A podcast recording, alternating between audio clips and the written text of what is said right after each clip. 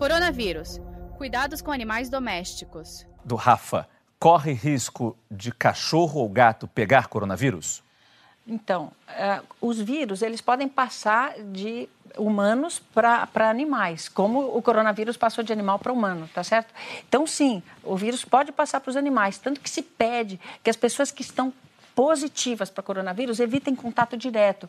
Não necessariamente o animal vai adoecer e não necessariamente o animal vai passar o vírus para as pessoas. Então, não existe relato de animais que passaram o, o vírus para humanos. Mas esses vírus vão estar nos animais. E o que vai acontecer? Será que eles vão sofrer uma mutação e depois eles podem passar de novo para os humanos? Então, quem está doente, comprovadamente doente, tem que proteger os nossos animaizinhos.